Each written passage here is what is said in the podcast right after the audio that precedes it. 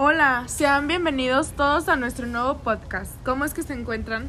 Yo muy bien, ¿tú cómo te encuentras, Alejandra? Muy, muy bien, muchas gracias. ¿Tú, Dian? Cuéntanos. Yo muy bien también. ¿Y tú, Ay? Perfecto. Muy bien, gracias. Y usted- bueno, espero que se encuentren muy bien y su semana haya estado bien.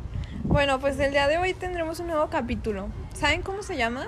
No, cuéntanos. Se llama La psicología en lo social. Muy interesante que se escucha este tema. Pues para comenzar, la realidad de los demás no reside en lo que se muestra, sino en lo que se sabe mostrarte. Y si de verdad quieres comprender a los demás, no escuches lo que dicen, sino lo que callan. Y es que es mucha realidad la que estás diciendo, Ais. Pero esto me lleva a pensar, ¿cómo influyen en las habilidades sociales en nuestro desempeño académico? Pues las relaciones sociales son la base de nuestra convivencia, creo yo, ¿no?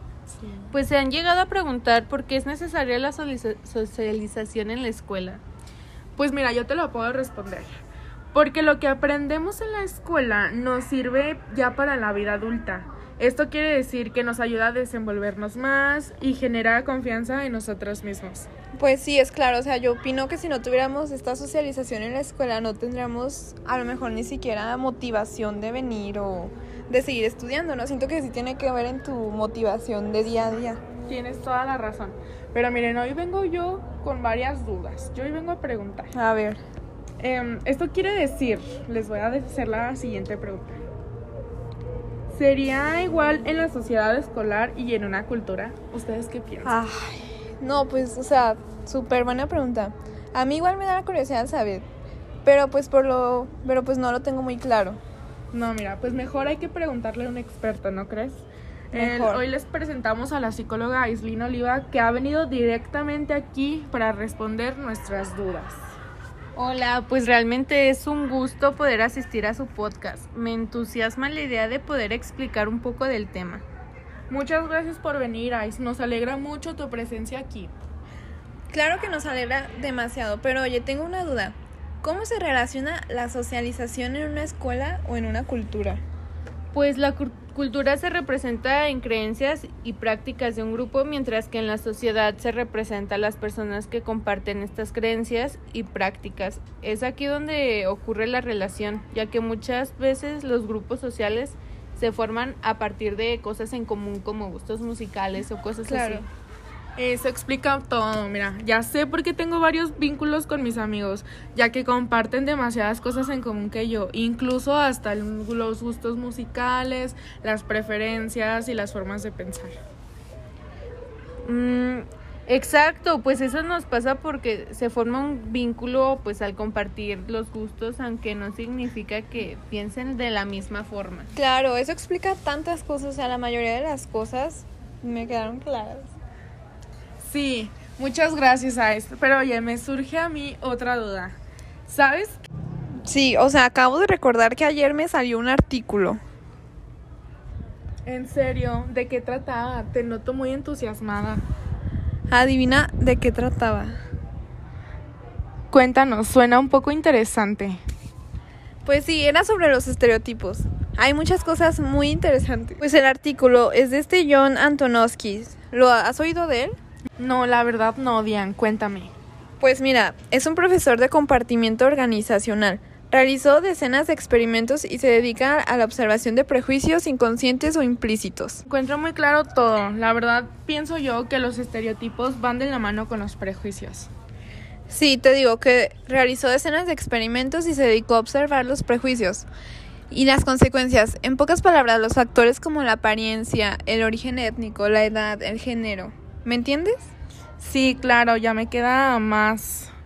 Sí, bueno, pues en este experimento él dedujo que todo esto que acabo de mencionar hacen la diferencia en la manera de vestirnos, incluso en nuestros prejuicios. Le llamó valor adicional de la belleza. No, mira, la verdad sí siento que está súper interesante este artículo. La verdad sí encuentro mucha lógica en lo que dices, Dian. Mucha gente, la verdad, creo que no Estás- se da cuenta de lo que realmente es. Exacto, estás en lo correcto. De hecho, así se toman demasiadas decisiones. O sea, por ejemplo, una empresa así se llama por la apariencia. Así el, así otra persona tenga más estudios o más conocimiento, a veces eligen más a las personas que se ven mejor o que tienen mejor apariencia solamente por el estereotipo de que pues brindan una mejor imagen, ¿me entiendes? Claro, con razón. Mira, yo siempre he pensado que mucha gente capacitada hay sin empleo. La verdad, cada vez que vayas siempre va a haber una persona.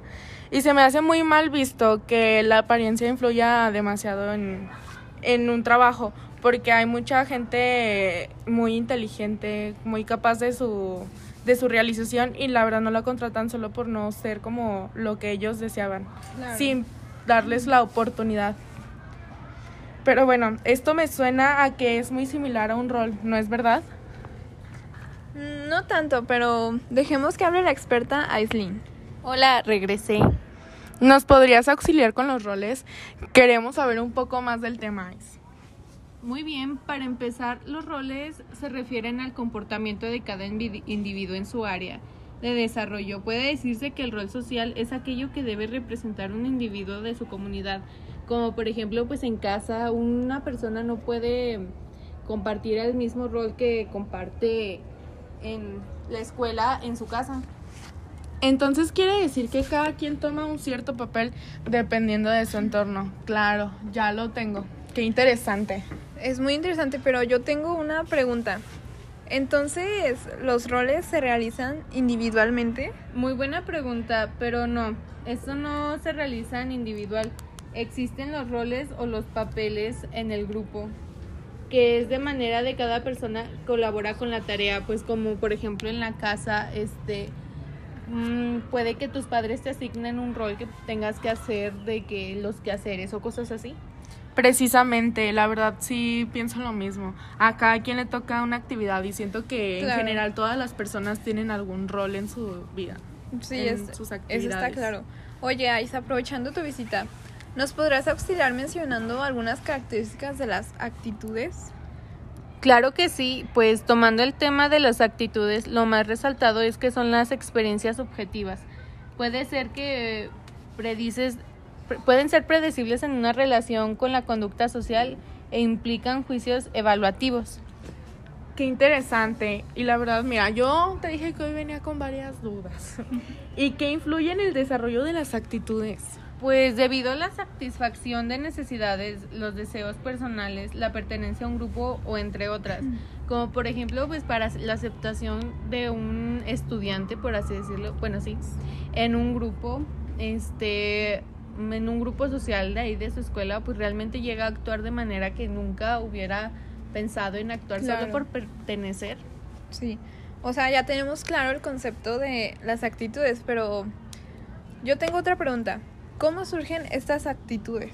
Es una forma activa de la adaptación de la persona a su medio ambiente.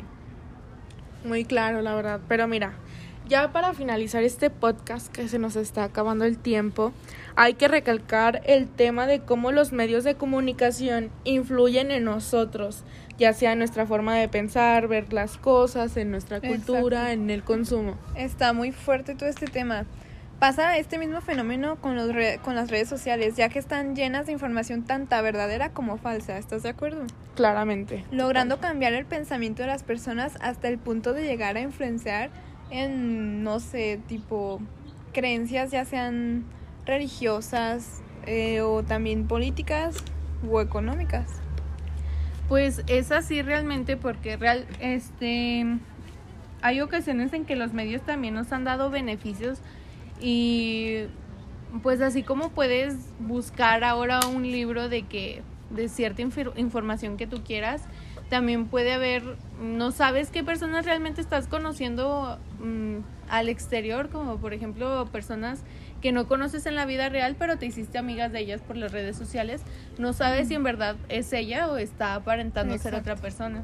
Siento que también en parte es algo peligroso, ¿no? Porque nos Sí. relacionamos con gente que a lo mejor no terminamos de Sí, conocer. pues tiene sus Sí. aspectos positivos y negativos. negativos. Pues sí, Como real- todo. Yo consideraría que uno positivo podría ser que gracias a las redes sociales muchas relaciones se han es- permanecido juntas o han surgido una- unas nuevas o amistades o así, ¿me entiendes? Sí, claramente. Pues sí, pero como es por lo mismo de que son las redes sociales, no puedes saber si realmente esa persona está diciendo la verdad o te está mintiendo en muchos aspectos.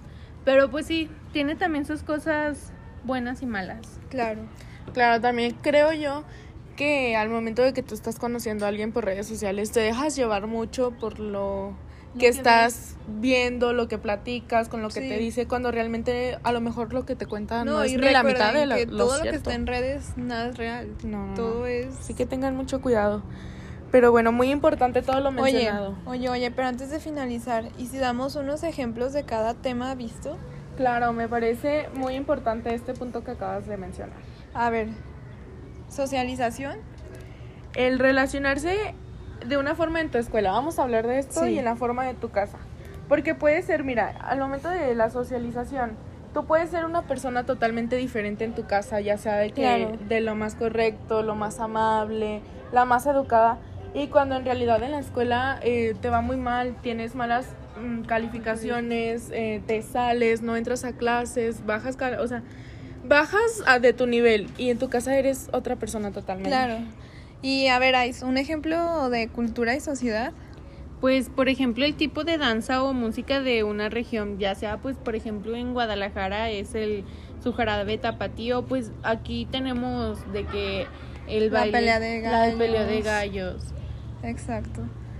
Alejandra, un tipo de un ejemplo, perdón, de estereotipos. Mira, pues fácilmente vamos a ponerlo. La- las chicas, ya que somos como más sensibles, la gente nos tiene en un aspecto de ser más sensibles, Ajá. más tiernas, responsables en nuestros Sí. trabajos, eh, preocupadas por su imagen, cómo se ven. Y pues los chicos eh, son como más dinámicos, ¿no? Como más activos, autónomos, emprendedores, posesivos igualmente y muy superficiales. Exacto. A ver, yo les daré un ejemplo de roles que podría ser pues el rol de madre, de padre, de hermano o dentro de un trabajo el rol de director, de secretario, becario o ayudante. Ais, un ejemplo de actitudes. Pues como por ejemplo es la actitud, actitud proactiva o la actitud positiva o negativa. Eh, la reactiva o manipuladora o pasiva o integradora. Claro, este pues ya, ahora sí ya Hasta aquí finalizamos. termina nuestro podcast.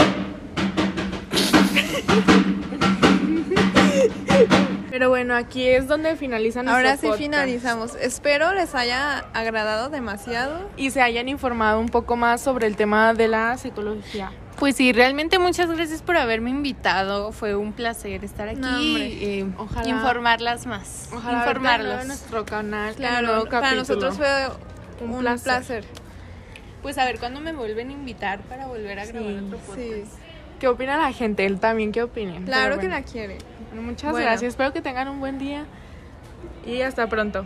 Bye. Bye. chao.